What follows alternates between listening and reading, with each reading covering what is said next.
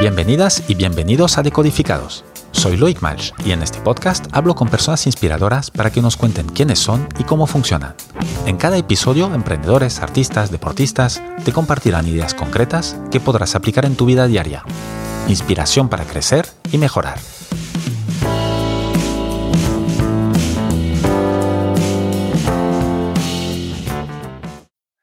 Mi invitada de hoy es Teresa Busto, Ingeniera industrial y con un MBA Executive por la IE Business School, Teresa fue vicepresidenta de Airbus, donde trabajó casi 35 años y ocupó varios cargos de responsabilidad.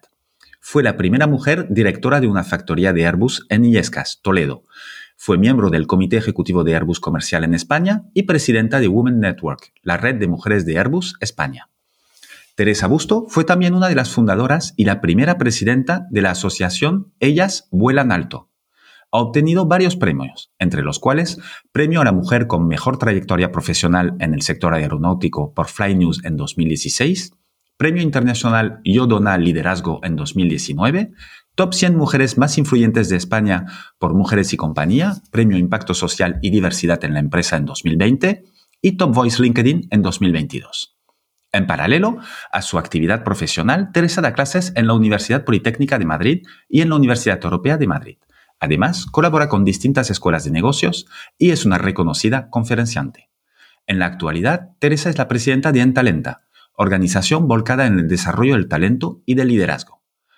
Teresa, buenos días y bienvenida a Decodificados. Buenos días, encantada de estar con vosotros. Eres toda una leyenda del mundo empresarial en España y, y, la verdad que es todo un lujo tenerte aquí con nosotros y seguro que la audiencia y yo mismo vamos a aprender muchísimo hoy. Pues eh, para empezar, he leído en internet, lo cual a ver si es verdad, eh, que, fuiste piloto de rally y que querías construir coches. Sí. ¿Eso es así? Sí, sí, sí. De hecho, eh, yo comencé a estudiar ingeniería industrial. No, para, para que veas, no tengo nada que ver con el mundo de la aeronáutica, porque mis comienzos fue eso. Pues yo me encantan los coches, he conducido coches pues muy potentes y rallies y quería diseñar motores de coches. Entonces, mi especialidad es diseño de motores. Y lo que pasa que la vida pues te lleva por los caminos que, surgen. Y bueno, pues me surgió el camino aeroespacial y, y, al final pues solo pude conducir coches potentes y tenerlos, claro. Bueno, pero fuiste, llegaste a ser piloto de rally. ¿Con qué edad? Sí, bueno, piloto, sí, con, vamos, eh, ahí conocí a mi marido y con mi marido sí que corrimos pues eh, algunas carreras de rally y luego pues sí que he hecho pues, eh, circuito cerrado con ya algún Fórmula 3000. A mí me encanta conducir, o me encantaba, ahora ya pues vas cambiando de actividad, pero he sido una apasionada de, de los coches y de la potencia. Yo creo que he sido de las pocas mujeres que nos pegábamos en pareja, mi marido y yo, para ver quién llevaba el coche. Porque, bueno, pues eh, a los dos nos, nos gusta mucho eh, ese mundo. ¿Y, esto te viene de pequeña? ¿Siempre has querido ser, eh, pues hacer algo relacionado con motores, construcción, ingeniería, vamos? Me viene, sí, porque mi padre, pues digamos que me introdujo en ese mundo. Mi padre trabajaba en, haciendo coches en una empresa que fabricaba eh, coches enteros, pues antiguamente era Chrysler, que luego pasó a ser, em, no sé si Renault al final, pero bueno, em, de lo que él comentaba y algunas veces pues yo iba con él a algunos talleres y tal, sí que me fascinaba de que de nada se pudiese hacer algo, porque al final es de material, con la ingeniería puedes hacer cosas eh, y sobre todo coches que anden. Entonces yo me quedé mm, prendada de ese mundo. Y sí, siempre he querido hacer una ingeniería, sí. ¿Y, cómo entras en Airbus? Pues eso fue muy curioso. Me entrada en Airbus ha, sido muy curioso. La verdad es que tengo un historión eh, que contar. Tengo una historia increíble. Yo iba con un coche precisamente por la puerta de, de lo que era antigua casa, que luego se transformó en Airbus. Eh, todas las empresas locales o nacionales a la hora de hacerse la comunidad europea, pues una de las ah, abanderados de la comunidad europea fue pues eh, el que todas esas empresas locales o nacionales se unieran en lo que se llama Airbus ahora, pero viene pues de antigua casa en España, aeroespacial en Francia. Bueno, al final yo entré en mis comienzos en casa, lo que luego fue Airbus. Y, sinceramente pasaba con el coche por la puerta, eh, estaba la factoría gigantesca en Getafe, que yo no tenía nada que ver, ya te digo, pero sí que es cierto que cuando pasé con el coche vi un avión pues eh, enorme eh, aterrizar. Claro, cuando vi ese avión tan cerca, porque no eres consciente de, lo que es. De lo grandes que son, ¿no? Lo grandes que son y de lo que lleva dentro ya con mentalidad de ingeniera, ya decía, madre mía, esto sí que es, es que es un producto enorme. Es desde el diseño, es toda la cadena de productos. Yo había intentado Em, trabajar en el sector automóvil, pero no, no pude porque, bueno, empecé a hacer entrevistas y entrevistas y no, entonces pues no, Claro, hace 40 años más o menos y, y, no, eh, por el sencillo hecho, hecho de ser mujer, ¿no? Me llamaban y me decían, uy, solo le hemos llamado pues para ver cómo era pero no tenemos intención de contratarla. Ahí te lo decían así, de entrada. pero al, menos lo agradecía. bueno. Sí, lo decían así. Nunca pude trabajar en el sector eh, automóvil, ¿eh? que era mi sueño, pues nunca lo hice. Todos mis compañeros lo hicieron, pero yo no lo hice. Pero bueno, eh, la verdad es que no me arrepiento en absoluto. He tenido una vida fantástica. Pues ya te digo que vi el avión y dije yo, aquí todo el ciclo de ingeniería de, una, de un producto, desde que se diseña hasta que se fabrica y se mantiene, dije yo, esto tiene que ser un mundo precioso. Y pues eché una instancia, que entonces no había internet. O sea, fíjate lo que hacen treinta y pico años, no había móvil, no había internet, no había eh, nada más que es eso. Hacías un papelito, una instancia y teléfono. teléfono normal de casa. Y eché la instancia, no me llamaron, yo llamé, llamé una vez, pues como, como hoy, llamé otra vez, llamé tres, cuatro veces, llamé cinco veces, llamé diez veces, llamé cien veces, hasta que me cogieron. Y cuando sonó el teléfono dije, pues mire usted, es que se les ha debido perder mi currículum, mi instancia. Me dice, uy señorita, esto es una empresa muy seria, aquí no se pierde nada. Oí a la persona que fue a por, que iba andando, tic, tic, tic, tic, y luego volvió y efectivamente me dice, sí, sí, está usted aquí. No se preocupe que la llamaremos. Y efectivamente, me llamaron, hice muchos test, entrevistas y logré entrar. ¿Y, y, no pusieron ningún reparo en, el hecho de que fueras mujer, como lo habían hecho en el sector automóvil? No, la verdad es que para mí fue increíble. el comienzo fue increíble porque hice una entrevista después de hacer todos los tests, que estuve tres días, dinámicas de grupo, por aquí, por allá, ya logré hacer una entrevista. Y en la entrevista me dijeron, Hola, señorita, muy bien, no sé qué. ¿Sabe usted de mm, materiales compuestos para la aviación? yo ni una palabra, o sea, no sé nada. Pero vamos, es que yo soy de ingeniera de motores, no tengo nada que ver con materiales compuestos. ¿Y usted sabe mm, de sistemas de máquinas especiales para aviación? Digo, ni una sola palabra. De eso no sé nada. ¿Y usted sabe de sistemas de diseño gráfico de, para poder hacer modelos de, mm, con ordenadores? Pues yo no, no había ordenadores personales, o sea que yo de los ordenadores tenía para jugar, de esos que me había comprado. Y dije yo, pues mire usted, no atinamos. No sé ni una sola palabra. Claro, cuando me preguntó eso, dije yo, bueno, es que mm, del puesto que me van a hablar no, no, sé nada. Entonces ya empecé yo, bueno, pues no sé, pero claro, es que esta empresa es increíble, he pasado, estuvimos media hora. Y le dije, mire, pues le voy a ser sincera. De lo que me ha preguntado usted no soy nada, pero tengo tres o cuatro cosas que a lo mejor le interesan. Tengo pasión, motivación, energía y muevo montañas. Y te puedo asegurar que no he dejado de mover montañas en todo el tiempo que he estado en Airbus. Me cogieron y pregunté, ¿me puede decir por qué me han cogido? Porque de esto no sé nada. dice, sí, sí, pues es muy sencillo, señorita todos los que han venido aquí no saben nada, porque es que esto es nuevo. A ver, materiales compuestos no tiene nadie en el mundo, solo la NASA. Nosotros vamos a empezar. De máquinas especiales, pues no sabe nadie porque todo es manual en el sector aeroespacial. Y de sistemas gráficos de diseño y tal, pues esto es novedoso. Solo hay en Boeing, en la NASA, aquí estamos empezando. Con lo cual, usted nos ha dicho la verdad. Y además pensamos que va a mover montañas. así, fue mi comienzo. Y así te cogieron, por mover, por tener la capacidad de mover montañas. Pues hombre, eh, digamos que pues eh, cuando tú haces una entrevista, sí que por tu comunicación, por tu, por tu impulso, por tu motivación, dice mucho también tu lenguaje verbal, tu lenguaje expresivo. Y aunque no sepas, ¿sabes qué ocurre? Que sí que he aprendido muchas en, en esta experiencia, que al fin se aprenden muchas cosas, pero la actitud y las habilidades personales cuestan más aprender, con lo cual hay empresas que prefieren formar a la gente una vez que tienes unos conocimientos base, pero que esa actitud, esa pasión, esa motivación, esa forma, pues es que es complicado enseñarla, porque o se tiene o no se tiene.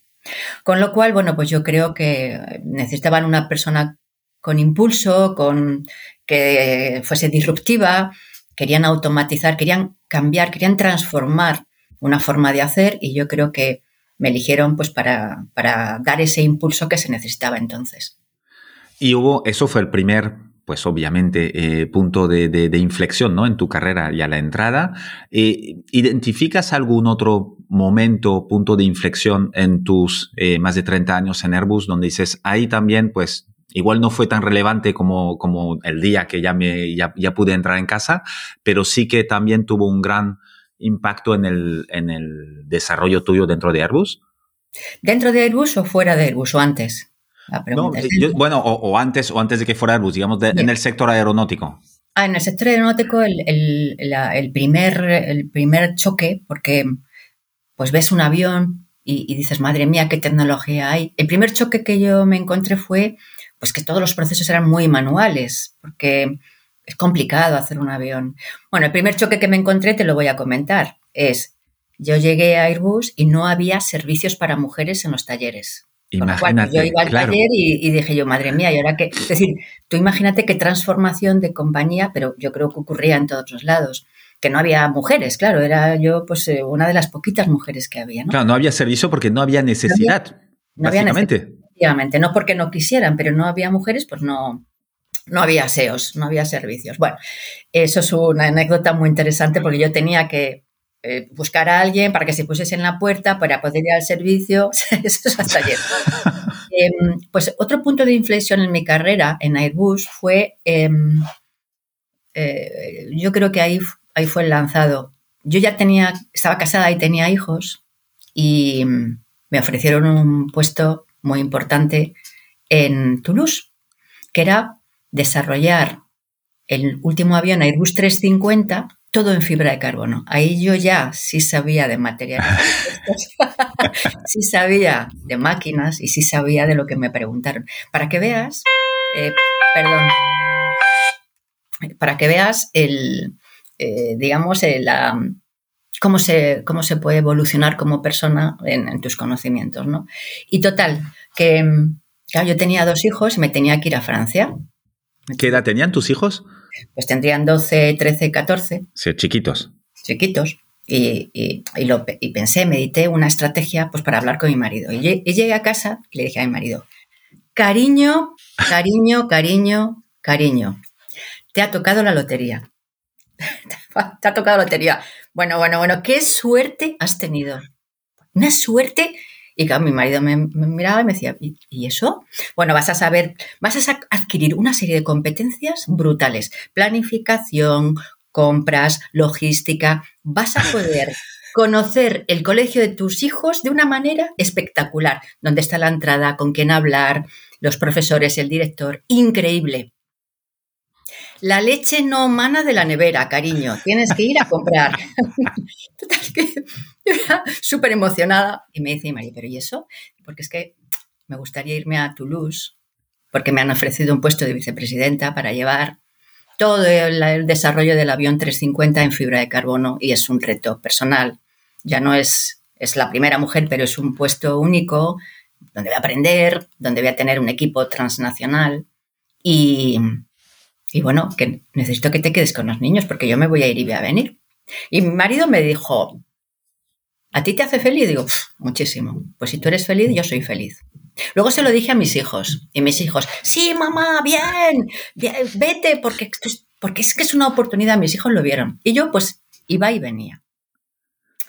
Claro, allí aprendí otro mundo. Aprendí el mundo eh, europeo. Aprendí cómo tratar a diferentes nacionalidades, cómo no tener estereotipos en la cabeza, cómo em, trabajar de una manera diferente. Entonces ese fue un, escalón muy importante en mi vida. Y el último escalón, porque ya si me vas a preguntar, me dices qué es lo que más me ha impactado, fue que cuando se acaba ese proyecto, y ya son cinco años los que estuve en, en Toulouse yendo y viniendo, eh, pues a casa, pues, mi marido pues organizaba, o sea, yo es que me olvidé de todo, vamos, no te creas. He sido de las pocas mujeres que llegaba a casa y le decía a mi marido, cariño, te ayudo. Yo decía, no puedo decirle a mi marido le ayudo porque si yo no quiero que me lo diga a mí, ¿cómo le voy a decir a mi Hay que ser coherente hasta el final. No puede ser, no puede ser. Entonces me levantaba y decía, oye, vamos a hacer la cena. Y me decían mis hijos, mamá, tú no. ¿Qué es que es la cebolla, el ajito? Mejor que lo haga él, que lo hace mejor.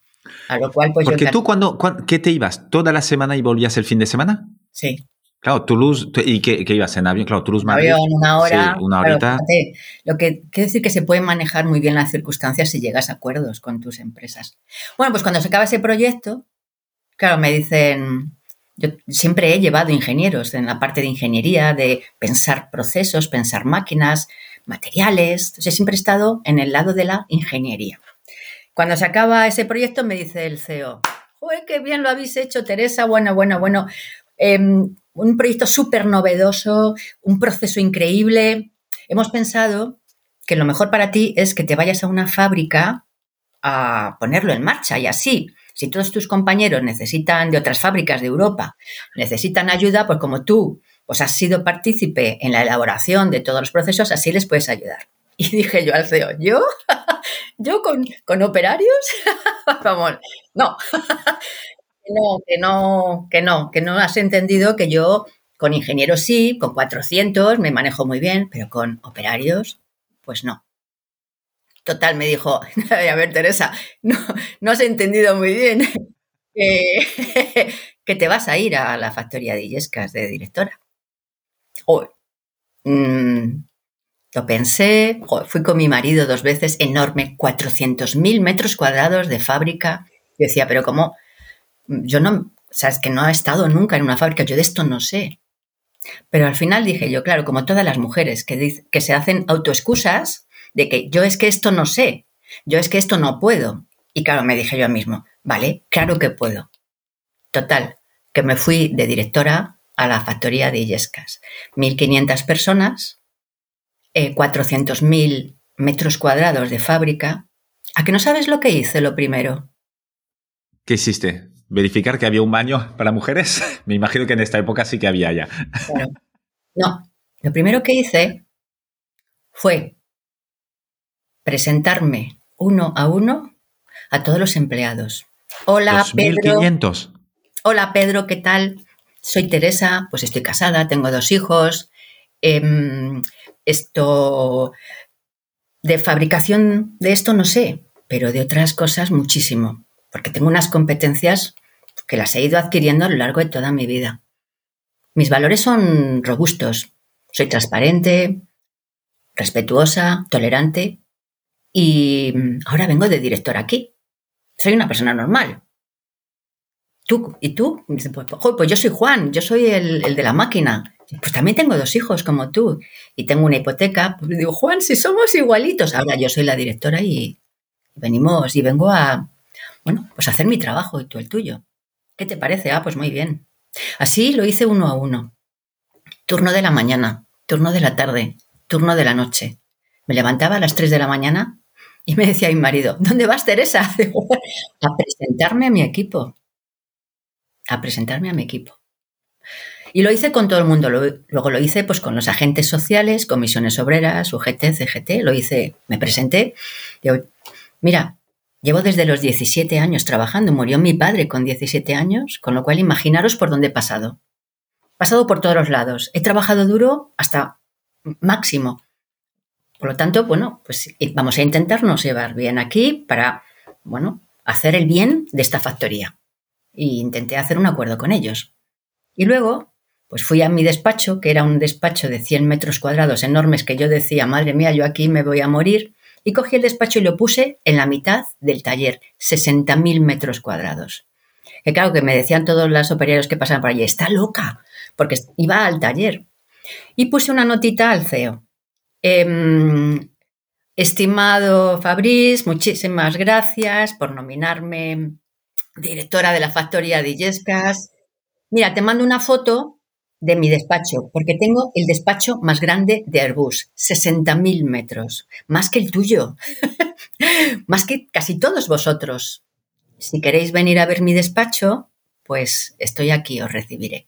Se lo mandé al presidente, a todos los, el comité ejecutivo de Airbus, vicepresidentes, se lo mandé a todo el mundo para intentar hacer networking y que viniesen a ver la factoría, pues por si se necesitaba algún día cualquier cosa, que supiesen dónde estaba y cuáles eran los problemas que tenía. Total, que, bueno, pues que así comencé en la fábrica. Y tú te plantaste ya solo en medio de todo tu, tu, tu despacho, entre comillas, es decir, una mesa. Sí, sí, sí. Y estos fueron tus dos movimientos iniciales al entrar ahí, como poner tu sello personal y decir, oye, igual que la primera vez, eh, yo no sé de esto en concreto. De eso no tengo ni idea, porque sabéis vosotros. Pero otras cosas sí tengo idea.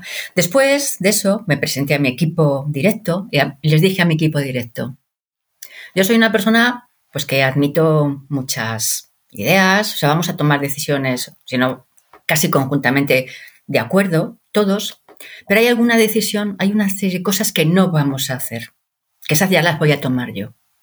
El equipo de dirección lidera con el ejemplo. Esto mm, no se va a cuestionar, porque hay 1.500 personas más 2.000 que entran todos los días, que son subcontratistas, que nos ven. Con lo cual, nuestros valores no pueden fallar. Respeto, confianza, trabajo en equipo, responsabilidad. No vamos a hacer lo que no queremos ver en otros. Y esto no se cuestiona. Esto no se cuestiona. Vamos a comunicar las cosas, no vamos a engañar a nadie. Entonces hicimos un, listado de cosas que eran obligatorias. Eso no iba a cuestionarse, ¿sabes? ¿Y encontraste fricción ahí en el...? Sí, sí, sí, Encontré gente que, bueno, yo di libertad y encontré gente que le parecía muy bien las nuevas reglas de dirección y hay gente que me pidió salir por lo que fuera, y les ayudé a salir. Y una vez que establecimos ya el equipo, pues hicimos lo que yo ya sabía hacer. Establecer una misión, una visión, una estrategia, unos valores, comunicarlo a todos los empleados, es decir, que por primera vez todos los empleados supieron cómo íbamos a hacer las cosas, qué objetivos teníamos, si los íbamos a conseguir, qué pedíamos de ellos y, y lo comunicamos a todos, a los 1500. ¿Y para eso cómo lo hacías? ¿Cada, ¿Era regular, de forma regular, una vez o dos al año? La primera vez eran una vez, o sea, la primera vez es para decir, señores, esto es lo que tenemos que hacer, así lo vamos a hacer. ¿Están ustedes de acuerdo? Yo les pedí. ¿Y les, preguntabas esto? Sí, claro. Porque si ellos me decían sí, tenía todos conmigo. Lo hice con mi primer escalón de mandos, lo hice con mi segundo escalón. Hay alguno que me dijo, oye, ¿por qué no hacemos asá? Pues ¿por qué no? Vamos a estudiarlo. Pero una vez que conseguimos el sí de toda una fábrica, imagínate qué potencia. Es súper potente. ¿Y por qué? Porque tienes, sabe todo el mundo dónde tiene que ir. Una vez que sabe todo el mundo dónde tiene que ir y bien alineado con los valores, esto es imparable. Entonces, bueno, pues fuimos, yo que, ya a mi equipo le dije, yo de esto no sé nada, pero otras cosas sí, pues, porque al principio pues fue un choque, ellos sí sabían. Claro, pues salieron las cosas. A los dos o tres años, pues fueron saliendo las cosas y les dije, oye, esto yo, pasión, motivación, energía y muevo montañas, pero si no muevo montañas, pues me aburro. Y les dije que teníamos que ya abordar la diversidad, teníamos que abordar una transformación cultural y una transformación digital en la, en la fábrica. Y eso empezamos a hacer. ¿Cuántas mujeres había cuando entraste tú en Illescas? Pues muy, había alguna, ¿eh? pero cuando me fui, el 50% de managers eran mujeres, el 40% del comité de dirección eran mujeres y un 17% de operarias eran mujeres. Viniendo de, me imagino que menos del 5% en todos estos... Eh, no te puedo decir porque no lo, no lo calculé, pero pues sí hubo un incremento muy grande. Pero por dos razones. Primero, porque se trabaja la cultura para que haya mujeres y segundo, porque estaba yo. no es que yo las eligiera, no, las elegía yo, porque intentaba no, eh, no imponer nada. Pero claro, te voy a hacer una pregunta. Te voy a hacer una pregunta para que lo entiendas. ¿Cuántos hombres tienes en la cabeza que son CEOs o ricos, los más ricos? Muchos. Sí, muchos. Muchos. ¿Cuántas mujeres, eh, cuántas mujeres tienes en la cabeza que son CEOs o son extremadamente ricas? Muy pocas. Muy pocas, sí. Entonces, cuando tú tienes a alguien visible y alguien de referencia, quieres, o digamos que se motiva a la gente para poder llegar a ser esa persona, ¿no? Que le pasa pues a muchos chicos. Yo no quiero ser, yo quiero ser Bill Gates, yo quiero ser Amancio Ortega, pero yo no, yo quiero ser. No hay mujeres. Cuando hay una mujer, que era el caso que estaba yo, muchas otras mujeres de Airbus, pues querían, pues vieron que sí que se podía, porque yo no voy a ser directiva, porque no voy a ser directora, porque no voy a poder hacer esto en una fábrica. Y entonces, claro, fue un efecto llamada. Muchas mujeres, porque Airbus no tiene como cinco factorías en España y muchas fuera, pero fue como una llamada a muchas mujeres porque se veían eso, con posibilidad de hacer las cosas. Y se veían pues que tenían oportunidades eh, ahí. Entonces, claro, pues el tener una mujer en un puesto directivo llama a otras mujeres a querer hacer más o menos lo mismo. Sí, porque por lo que dices tú, ¿no? Porque es eh, ya ves de manera muy evidente que esto es posible porque hay alguien que lo está haciendo, lo cual ya no te autoimpones este techo de cristal y dices, no, ¿para qué si no, no, no se puede? Pues ya tienes el ejemplo que sí se puede porque la que está más alto es una mujer, lo cual cualquier eslabón en medio también puede ser una mujer. Sí, pero para que te hagas una idea, eso de que me pasó a mí y yo no puedo una fábrica, pues les pasó muchas, a muchas mujeres a, mi alrededor. Yo no puedo ser jefa de mantenimiento de máquinas. Y sí, sí se puede ser jefa de mantenimiento. Yo no sé, yo no puedo ser jefa de producción. Se puede ser jefa de producción. Yo no sé, yo no puedo ser jefa de ingeniería se puede ser jefe de ingeniería. lo que quiero decirte es que muchas veces, muchas mujeres nos ponemos nosotras mismas, ya no solamente lo que es la sociedad, los estereotipos y tu entorno, sino nosotras mismas nos ponemos unas barreras que son, son mentales, son inexistentes, porque sí que he comprobado físicamente, he comprobado en mi vida que todo lo que quieras proponerte te lo propones. Te pongo un ejemplo. Mi padre se quedó yo me quedé sin padre, perdón, con 17. Yo tuve que empezar a trabajar porque no teníamos dinero, no te lo voy a negar. Y, como pues estaba estudiando, ¿de qué podía trabajar? Dije yo, bueno, pues voy a ser árbitro de baloncesto. Cuando árbitro de baloncesto. Cuando fui a, la federación me dijeron, es que no eres lo suficientemente alta. Y cuando me presenté, aprobé y fui árbitro de baloncesto. Después quise ser socorrista y me dijeron cuando me fui a presentar al examen, es que no eres suficientemente fuerte. Pero yo mido unos 60. Me entrené, saqué un maniquí de 80 kilos, nadé que no te puedes hacer una idea y lo aprobé. Entonces, eh, yo siempre digo que eh, con formación, conocimiento, puedes hacer lo que quieras Igualdad. Y, muchas ganas también. Y la voluntad de hacerlo, sobre todo. Pero que te apetezca. O sea, cualquier persona, cualquier persona con inteligencia casi puede hacer de todo. Entonces, bueno, yo a lo largo de mi vida he comprobado esto, que muchas veces las barreras, que sí que te las pone la sociedad, pero muchas, muchas, nos las ponemos nosotras las mujeres. Con lo cual es el primer trabajo. Por eso me dedico ahora a intentar eliminar esas barreras que nosotras nos auto ponemos. Porque es que no las hay, de verdad, no las hay. Y un poco de, las cosas que hiciste en, en Illescas, en Airbus, justamente, además de dar, de, seguramente la más importante, que era ser un referente para las mujeres que querían hacer otras cosas, tener otros puestos y tal, ¿hiciste luego, llevaste a cabo otras acciones más concretas para promover esto? Sí. Em, lo que intentamos hacer fue desarrollo de competencias. Es decir, yo no, era parte de mi trabajo, parte de un trabajo de un líder, ¿sabes? o casi todo el trabajo de un líder, es hacer que las personas que estén a tu lado se desarrollen y lleguen donde ni siquiera ellas saben que puedan llegar, tal cual te lo digo.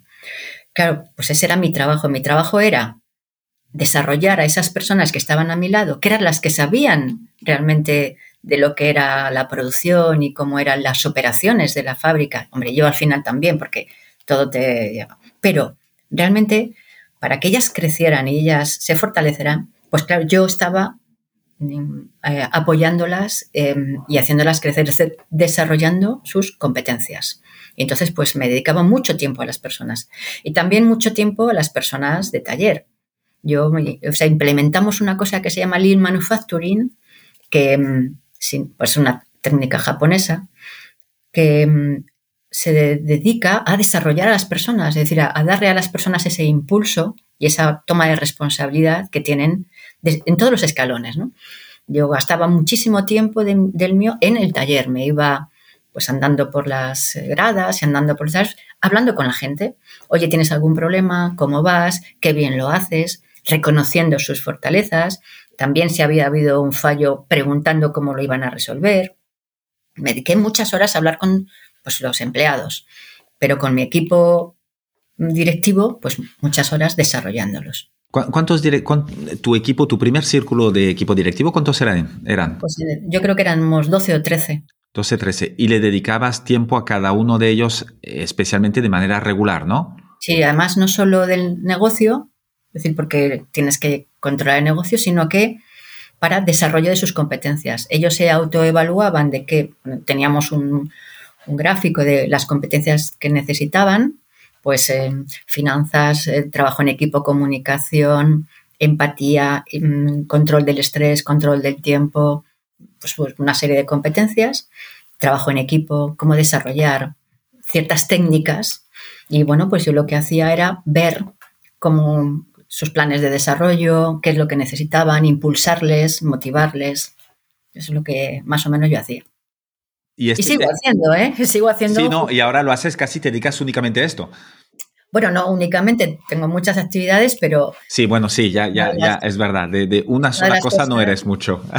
Hago planes de carrera, o sea, yo a ellos les hacía, ¿cuál es tu plan de carrera? ¿Dónde quieres llegar? ¿Cómo tienes que llegar? ¿Qué fases vas a pasar? ¿Cómo te tienes que desarrollar? ¿En qué cosas?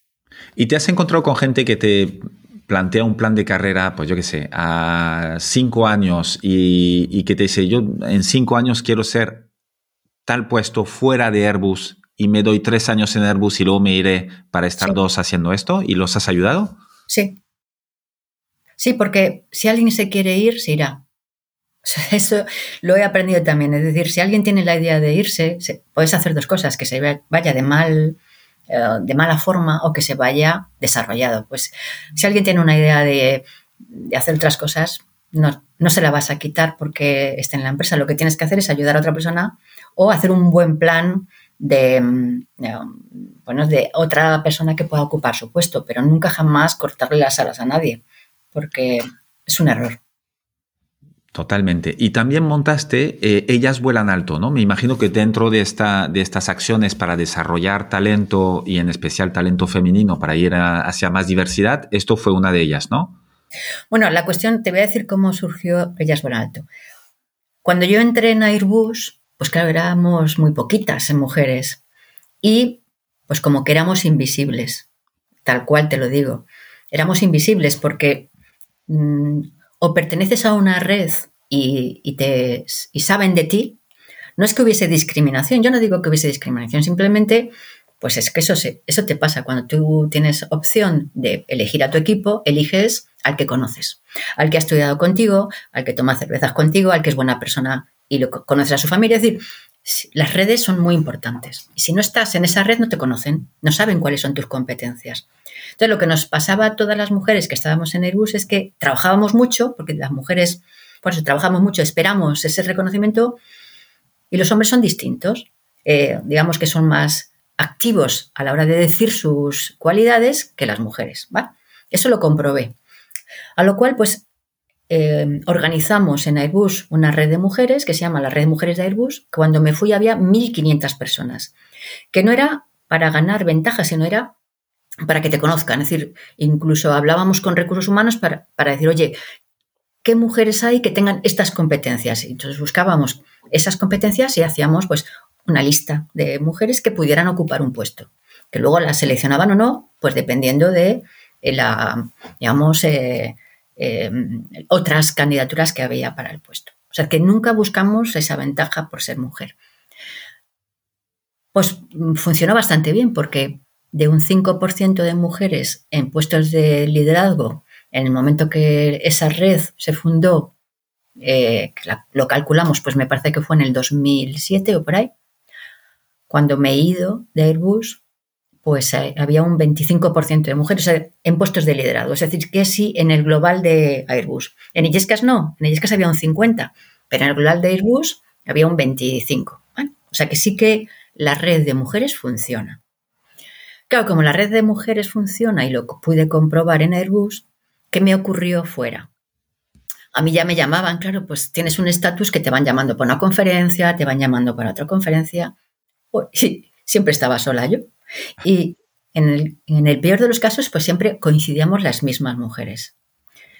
Volvemos a lo mismo, no somos visibles.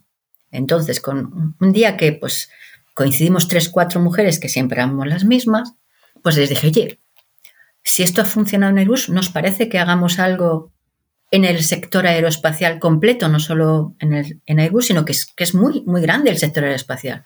Y entonces empezamos a trabajar eso y creamos una asociación, de tal manera que ni te lo imaginas las mujeres que hay, todas invisibles. Hicimos un evento con 10 mujeres directoras de aeropuerto en España. Los dos aeropuertos más importantes de España tienen dos directoras. Es que son Madrid y Barcelona. Madrid y Barcelona. Entonces, em, no, se sabe. Es decir, entonces em, empezamos a trabajar la visibilidad de la mujer, eh, hablar con empresas, a ver cómo podíamos hacer planes en empresas para lo mismo, para ir copiando de unas a otras y mm, hacerlas visibles, que ocupasen puestos de responsabilidad, porque también ya sé yo que ocupando puestos de responsabilidad haces que otras eh, lo ocupen. Es decir, que haya una mujer tira de otras mujeres. Claro. Y así, por eso surgió Ellas Volan Alto, para visibilizar a las mujeres en este sector que es muy, muy, muy masculinizado. Sí, total. Bueno, muchos sectores son muy masculinizados, eh, eh, por desgracia todavía, pero sí que van, van cambiando y, hay cada vez más iniciativas así. Sí que es verdad que sin ser una discriminación positiva, que es lo que estabas diciendo, sin imponer por ser mujer, pero sí dar visibilidad y que como mínimo se sepa que hay pues todas estas personas, todo este talento, que son mujeres y igual no, por lo que comentabas antes, no, no tienen esta visibilidad y por eso pues no, no, primero no hay tantos referentes y segundo, pues no se escogen a ellas para ciertos puestos porque sencillamente no se las conoce. Lo cual me, viene, me viene a la cabeza ahora, pues el, hace un par de semanas hice una entrevista con Esther Sid, que, que está en, en, la industria de la música. Eh, eh, eh, pues también otra industria muy masculina y también con un, una, una, red de mujeres a, nivel europeo, el, el Key Change Maker, Em, para cambiar esto. O el Female Founders Day, no sé si has estado alguna vez, eh, otro evento pues eh, muy, muy similar. Yo creo que cada vez hay más y sí que seguramente pues ya, ya, ya tenemos dos ingredientes para, para cambiar esto. Uno es eh, cuanto más, referentes mejor y segundo, darle mucha visibilidad a estos referentes. Mm. Hay una cosa que sí que quería comentarte. ¿Tú piensas que mm, siendo directora de una fábrica donde cada una de las piezas que se envían a Toulouse, que tienen que ser montadas en un avión, cuesta medio millón de euros, más o menos, y son muchas las que tenías que enviar. ¿Vamos a coger mujeres porque sí? ¿O cogemos a profesionales que cumplan los objetivos, sean mujeres o sean hombres? Tal cual, ese es el objeto. Esa es la prioridad, es tener a alguien válido, la mejor, la mejor persona para el puesto. Tal cual, ¿no? Cuando te das cuenta, cuando te das cuenta y lo haces de una manera sin estereotipos, sin, con ojos blancos, es como una orquesta, ¿no? Tú eres director de orquesta y tiene que sonar la música, te das la, vuelta y empiezas, este no, este violín no, este no, este, el piano. Cuando te das te das la vuelta, ves diversidad, porque lo haces con ojos limpios. Y eso es un poco lo que intentamos hacer, con ojos limpios, sin estereotipos, sin techos de cristal, sin... Y nos dimos cuenta pues, que había un 50%, de mujer, un 50 de mujeres managers. Y es que teníamos que entregar las piezas en calidad, en coste y en plazo. Y es que no hay, no hay vuelta atrás, o sea, no había vuelta atrás. No es por coger mujeres o por coger mm, o lo que sea, es que teníamos que coger a los mejores. Pues que Teresa, al, final es muy sencillo. El talento eh, eh, estadísticamente está igual de repartido. Es decir, no, eh, le da igual el color, el sexo, el género. estadísticamente, pues todo el mundo tiene, tiene, tiene este talento. Claro, y claro, es que eso lo he vivido. Hay mucha gente que tú no me lo has preguntado, pero yo te lo voy a decir porque veo que no me lo preguntas, que me dicen, claro, tu factoría, pues se llamaban la factoría de las mujeres, ¿no? que era mentira. Ah, sí, ya, le habían puesto esta etiqueta, ¿no? Sí, es que es, una de las cosas importantes, que ganas prestigio. Es decir, aún teniendo unos buenísimos resultados como teníamos, ganas prestigio. Todo el mundo quiere ir a trabajar allí, porque hay igualdad de condiciones. Entonces, ganas prestigio. Le llamaban la factoría de la igualdad, factoría de las mujeres.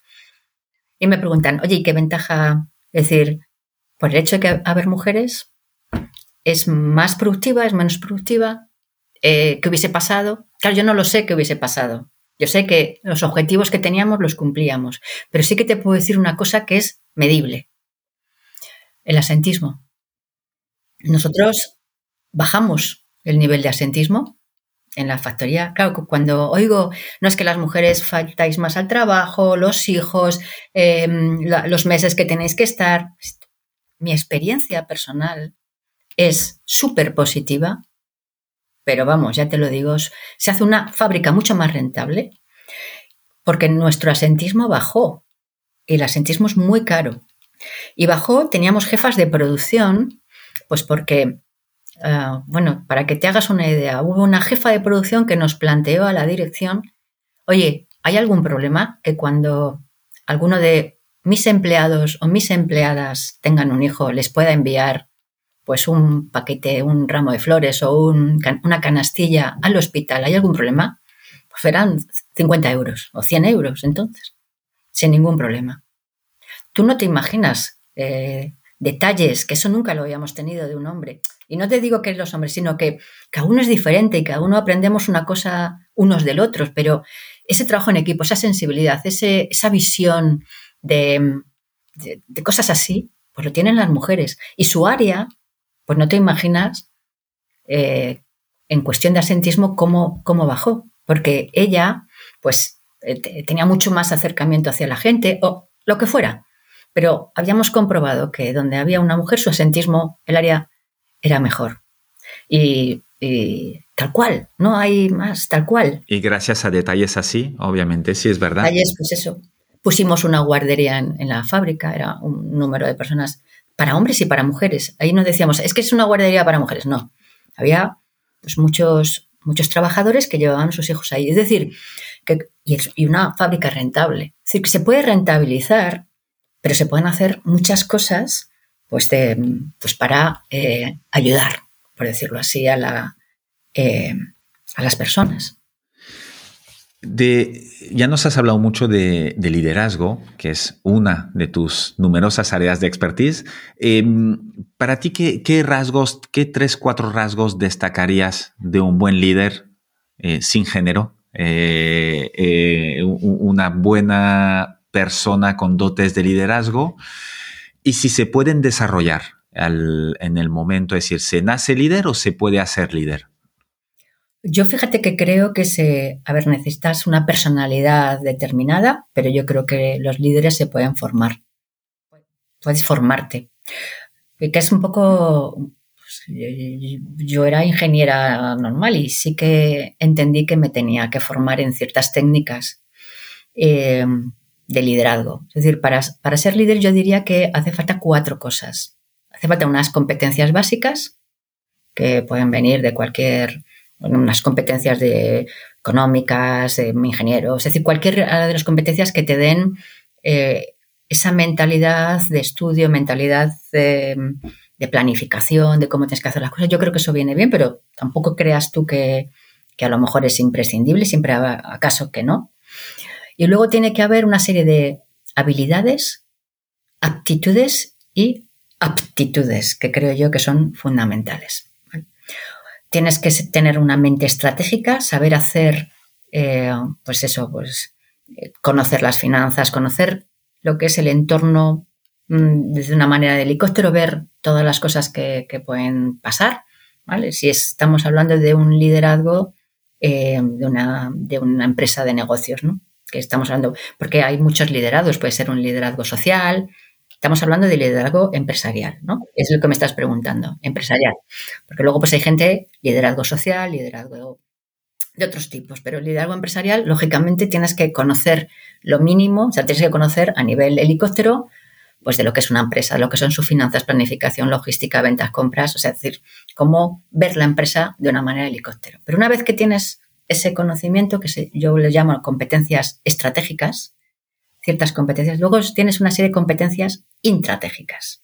Las competencias intratégicas son muy sencillas. Competencias de comunicación, competencias de negociación, competencias de trabajo en equipo, competencias de networking. ¿Eh? Por ejemplo, te voy a decir esas cuatro.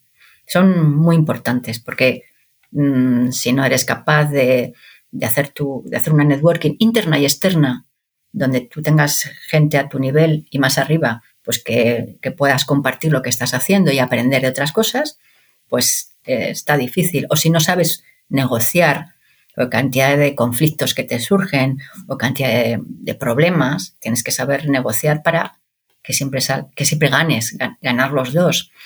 O comunicar. Hay que comunicar para impactar, inspirar y dejar huella. La comunicación en un líder es fundamental. Nadie se puede olvidar de ti. Con lo cual, pues si no comunicas realmente impactando, pues eh, no, no, no, se quedan contigo ni con lo que tú quieres explicar que se haga. ¿no? Con lo cual, en esas competencias eh, eh, que llamo yo, trabajo en equipo, comunicación, negociación y, y hacer networking. Y luego hay una serie de competencias y habilidades personales que tienes que desarrollar, que son, pues eso, pues empatía, tienes que desarrollar tu inteligencia emocional, no te puedes volver loco, tienes que ser una persona valiente, tú imagina, tienes que ser valiente, tienes que tener coraje, tienes que tener visión de futuro, tienes que tener pensamiento crítico, decir, todo, pero todo eso, control del estrés, control, control del tiempo, son técnicas que vas aprendiendo para poder irlas aplicando. ¿Cómo, las desarrollas? ¿Cómo las aprendes? Eh, pues eh, yo las he estudiado. Por ejemplo. Tú te apuntaste a cursos, tú te apuntas de, para inteligencia emocional. Pues, y luego, pues la experiencia, la experiencia. Por eso, cuando yo veo así a una persona súper joven que me dice, no, es que yo tengo unas competencias de liderazgo enormes, que puede ser que sí, siempre y luego hay una competencia de los líderes tienen que hacer lo que te voy a comentar. Em, todos los años, es lo que yo he hecho, tengo que saber qué sé y qué me falta por saber. Y te falta por saber una cantidad de cosas que no te haces una idea, porque si no, no eres un buen líder. ¿Qué tienes que saber? ¿Qué tienes que aprender? Y tienes que ser consciente de eso. Autocrítica, autoconocimiento. ¿Y cómo lo hacías esto tú cada año? Pues, ah, pues, muy sencillito. Muy sencillo. Yo soy, soy mente matemática. Una tabla Excel. ¿vale? Tengo tres pilares en mi vida. El pilar profesional, el pilar mi familia y mi entorno y yo. Tres. ¿vale? todos los años, todos los años, así, el 1 de enero, este año lo he hecho, me pongo mis tres pilares y digo, pilar, mm, ¿cómo estoy? Venga, profesional joder, pues sé esto, pues esto, esto. Esto me falta. Con lo cual me pongo el plan. Por ejemplo, este año a principio de año me he hecho un curso de coaching. No sé suficiente coaching. Me apetece por las relaciones que tengo yo con las personas eh, que me contactan. Creo que necesitaría coaching. Pues voy a hacerme un curso de coaching. Pues de esto sé, de esto sé, de esto estoy un poco, pues voy a intentar desarrollarme en esto. Pilar profesional ya sea lo que me tengo que desarrollar todos los años. Claro, esto me lo hice yo primero con 30. Tenía una lista así, Tienes que desarrollarme. No, no sé negociar porque es que doy gritos, eh, no sé. Claro, pues vas aprendiendo, vas poniéndote tus retos anuales. Eso es hacer tu, tu perfil personal y profesional que tiene que ir unido. Luego, tu, tu um, bloque o tu pilar familiar, que lo tienes que tener los tres súper balanceados. Eh, tus hijos, tu pareja, tu entorno, que también te condiciona cómo lo tienes. Creo que son felices, mi, ah, mi interactuación con ellos es positiva, joder, esto no lo puedo seguir haciendo así, y te pones tu plan de acción para mejorar en el aspecto familiar y social. Y luego yo. Estoy yo bien conmigo misma. Nadie te quiere más que tú a ti misma. O a tú a ti mismo. Entonces, ¿qué me ha pasado el año pasado? ¿Cuántos libros me he leído? yo que soy muy cañera, ¿sabes? Me gusta ir al campo, rafting, cañoning, puenting. Eso es lo que yo hago. Fórmula 1, entonces que es lo que voy a hacer cañones, hacer... este año tengo que hacer no sé qué, este, estoy bien, me siento bien, ¿qué tengo que hacer yo conmigo misma? ¿Qué más tengo que hacer para sentirme yo bien? Porque si yo, mi pilar yo no me siento bien, los otros dos pilares me van a hacer sentir mal. Esto lo llevo haciendo desde mis 30 y, funciona espectacularmente. Pues al menos tienes, un, tienes una guía, porque yo soy muy estratega. Haces tu estrategia. Yo lo que hago es mi estrategia personal y profesional junta. No pueden ir separadas. Hay muchos líderes, muchas, muchos, muchas personas que solo, solo miran su estrategia profesional. Además, lo dejan. Error, porque cuando llegas en un tiempo determinado, pues lo encuentras separados, tus hijos no te hablan, eh, no tienes amigos, no sabes qué hacer, todo el día trabajando, que eso es un error total. Porque, lo, porque al final, ¿qué es, la, ¿qué es el éxito? ¿Qué es el éxito? ¿Qué es? ¿Qué es el éxito? Pues disfrutar, tener placer de las cosas y tener el placer de las cosas día a día, momento a momento, que te salgan bien día a día. No es dentro de 20 años voy a llegar a presidente del gobierno. Eso no es. Con lo cual, equivocamos el éxito. Y el éxito, eh, mira, eh, te voy a contar mi último éxito. A ver. Bueno, yo soy mente matemática, pero muy mala en ciencia, en artes y en, ciencias sociales. Pues nos pasa a muchos ingenieros, es una pena. Soy ingeniero también, lo cual sé, sé, de lo que me hablas. Dije yo, joder, me encantaría coger la madera y hacer un objeto de madera, pero yo soy negada. Soy súper negada me compré la madera, me compré eh, las gubias y he hecho un objeto. Ese es el mayor éxito que he tenido en los últimos tiempos. El ser capaz de poder crear con una madera un, objeto. Entonces, por eso el éxito es eso que te da placer, eso que has conseguido eh, de poquito a poquito, día a día, cosas aisladas que te dan la felicidad que todas las personas necesitan. Eso es el éxito. Y, para, me, parece una, gran definición y sobre todo con este ejemplo de un detalle que, dice muchas cosas más y que me imagino que fue posible gracias a esto que haces cada año, decir, oye, me tengo esto, me falta esto y sobre todo, creo que lo, casi lo más importante de tu ejercicio es ¿qué pongo en marcha para, para solucionar esto? Porque si no, pues se queda en un ejercicio, ejercicio conceptual y, mm, bueno, muy bien, pero no avanza. El año siguiente ya tendrás el mismo. Lo cual creo que el, uno de los grandes secretos que, que nos compartes es tú planifica y pon acciones concretas, tú te lo haces a nivel de, pues ya nos lo has dicho, ¿no? De coaching, ¿no? Me, me falta esto. Ya te apuntas en, en, este momento, casi el 1 de enero, a un curso de coaching, aunque sea para de aquí dos meses. Eso es. Bueno, el, también lees mucho, ¿no? Me imagino. Con, la velocidad que haces todas las cosas, no, no sé cuántos libros vas a leer cada año. Leo menos, leo menos de lo que de lo que debiera, porque como estoy muy ocupada. Entonces me encantaría eh, tener más tiempo, pero no me, no me quejo. ¿Qué, libros eh, te han impactado? ¿Qué libros sueles recomendar o regalar y que nos quieras compartir? Pues mira, eh, yo soy muy, eh, digamos, muy tengo mucha atención con la gente y gasto mucho tiempo en esa atención, porque para regalar algo que no merezca la pena, pues eh, casi prefiero no regalarlo. Me pasa en los cumpleaños, le gasto mucho tiempo a cada una de las personas que conozco. Entonces, normalmente, pues a la gente de a mi alrededor, mis amigos y mis familiares, voy a regalarles algo que sé que les gusta, ¿no? Pues mi marido, novela negra. Mis hijos, ¿sabes? Voy, voy haciendo así. Pero cuando no tengo ni idea de la persona, hay algo que nunca me falla, de verdad. Y es algo que es un, escritor que a mí me encanta, que Eduardo Mendoza, es, uno de mis preferidos. Eh, el misterio de la crista embrujada, por ejemplo. ciudad de los prodigios. Eduardo Mendoza, en, casi todos eh, los libros que tiene, pues eh, son, soy capaz de poder seguramente atinar a todas las personas que se lo regale. Pero claro, es que me es muy difícil uno. Es decir, con Eduardo Mendoza me encanta, por decirlo así, es un afán total, pero es que hay muchos, pero bueno, dejo Eduardo. Perfecto. Eh, Teresa, ¿cuál ha sido tu mejor inversión en todos estos años y en toda tu trayectoria? Puede ser en lo profesional, en lo personal, en lo familiar. ¿Qué consideras que ha sido tu mejor inversión? Mejor inversión. Puede ser de dinero, puede ser de tiempo, de lo que sea. Pues mira, en todos estos años la mejor inversión que he tenido es en mi formación, porque eh, la formación es brutal, es, es mi libertad, es hacer lo que yo quiero, es poder elegir. Entonces, eh, pues lo he pensado muchas veces y, yo creo que, eh, que me, ha dado, me ha dado posibilidad de, aprender muchísimas cosas y luego pues también de desarrollar, de, intentar buscar o tener em, trabajos que me han permitido poder hacer cosas como viajar y que a mí me, encanta. Pero mi forma, la formación, es decir, invertir, y yo siempre se lo digo a mis hijos, invertir en formación es, es eh, lo mejor que te puede pasar en la vida.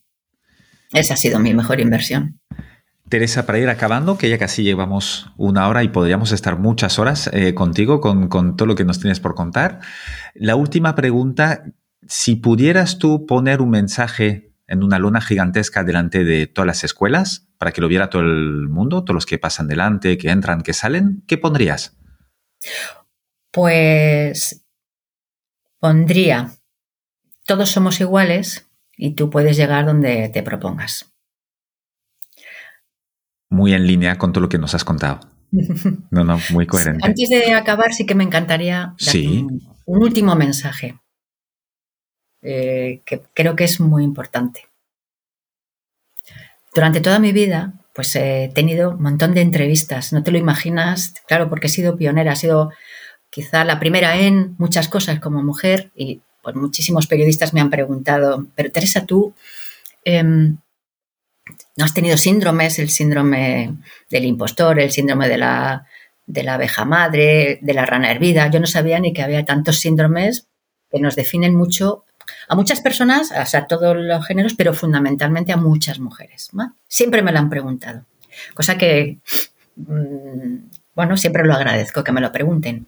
Y yo les contesto, pues mira, los síndromes que me has dicho no los he tenido, pero he tenido un síndrome muy importante, el del espejo. El síndrome del espejo. Ah, ¿y ese síndrome cuál es? Digo, pues te lo voy a contar cuál es el síndrome del espejo.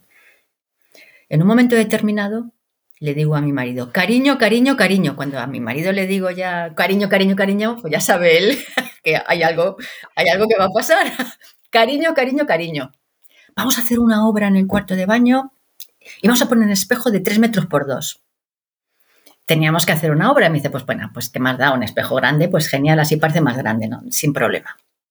Y pusimos un espejo hace ya como unos bastantes años, 10 años o 12 años de 3 metros por 2. Desde entonces, yo me levanto por las mañanas y me miro y digo, ¡guau! Pedazo de tía. Madre mía, pero si es que, bueno, increíble. Todo lo que has pasado, Teresa, las cosas que has aprendido, los tortazos que te has metido, ¡buah! Te has levantado como una leona. Has hecho esto, has sido tal, tienes dos hijos, tu madre, increíble. Tu marido, es la releche. Luego me ducho, me visto y me vuelvo a mirar al espejo. Me miro y me da un subidón que no te haces una idea. Me gusto a mí misma. Me crezco y me digo, mira Teresa, mira Teresa, todo lo que tengas que hacer hoy lo vas a hacer. ¿Y sabes por qué? ¿Y sabes por qué lo hago? Porque yo soy, porque yo soy una líder. Claro, porque soy una líder y porque me lo creo. No soy como otras mujeres. No, yo no, yo sí, sí, sí, que yo lo soy. Es que yo soy nadie porque tengo competencias de liderazgo y porque he pasado y tengo un bidón que no te haces una idea. Tengo historias de mi vida a las que puedo afrontar. Con lo cual, ese es mi. Ese es mi. Tu síndrome particular. mi espejo. Que ya te digo que me gusta bastante. Y... De hecho, esta mañana me he visto y he dicho, me da un subidón porque voy a hablar contigo. Y, nos has, y nos has encantado, me ha encantado a mí y estoy seguro que va a encantar a mucha gente. Cumples aparte una de las cosas que, una de las razones por la que hago este podcast, que yo tengo dos niñas de 11 años ahora y, y que son gemelas, y estoy buscando referentes para ellas, para que justamente puedan escoger realmente lo que quieren hacer y no por defecto de solo pues cosas que puedan eh, conocer o tal y donde no hay mujeres, lo cual cuanto más eh, referentes como tú puedan tener, eh, mejor se mirarán en el espejo cada mañana. Pues a mirarse todas y todos, ¿eh? Pero ellas lo necesitan mucho, porque hay cada mujer que no te haces una idea. No, no, totalmente. Aquí, aquí recibo muchas, ¿eh? que la verdad que, que, me gusta y es una de, los, de las cosas que, que hago, no es que intento, que hago, que es eh, la paridad dentro del podcast, porque es mucho más fácil encontrar a hombres que a mujeres, pero sí que las hay. Lo único que hay que buscar un poquito más. Sí, señor. Teresa, ¿cómo te contactamos? ¿Alguien que te quiera contactar para conferencias para, o para Entalenta, la, la consultoría de cómo se podía eh, definir en Talenta? ¿Consultoría de, desarrollo de habilidades? De desarrollo de directivos, de carreras profesionales, de competencias de liderazgo.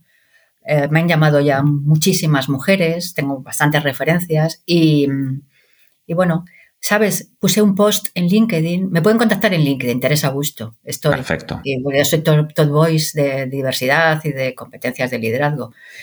Em, y lo que en LinkedIn digo es que si me contacta la gente Mm, simplemente para pedirme mm, apoyo, yo lo hago sin ánimo de lucro, una hora.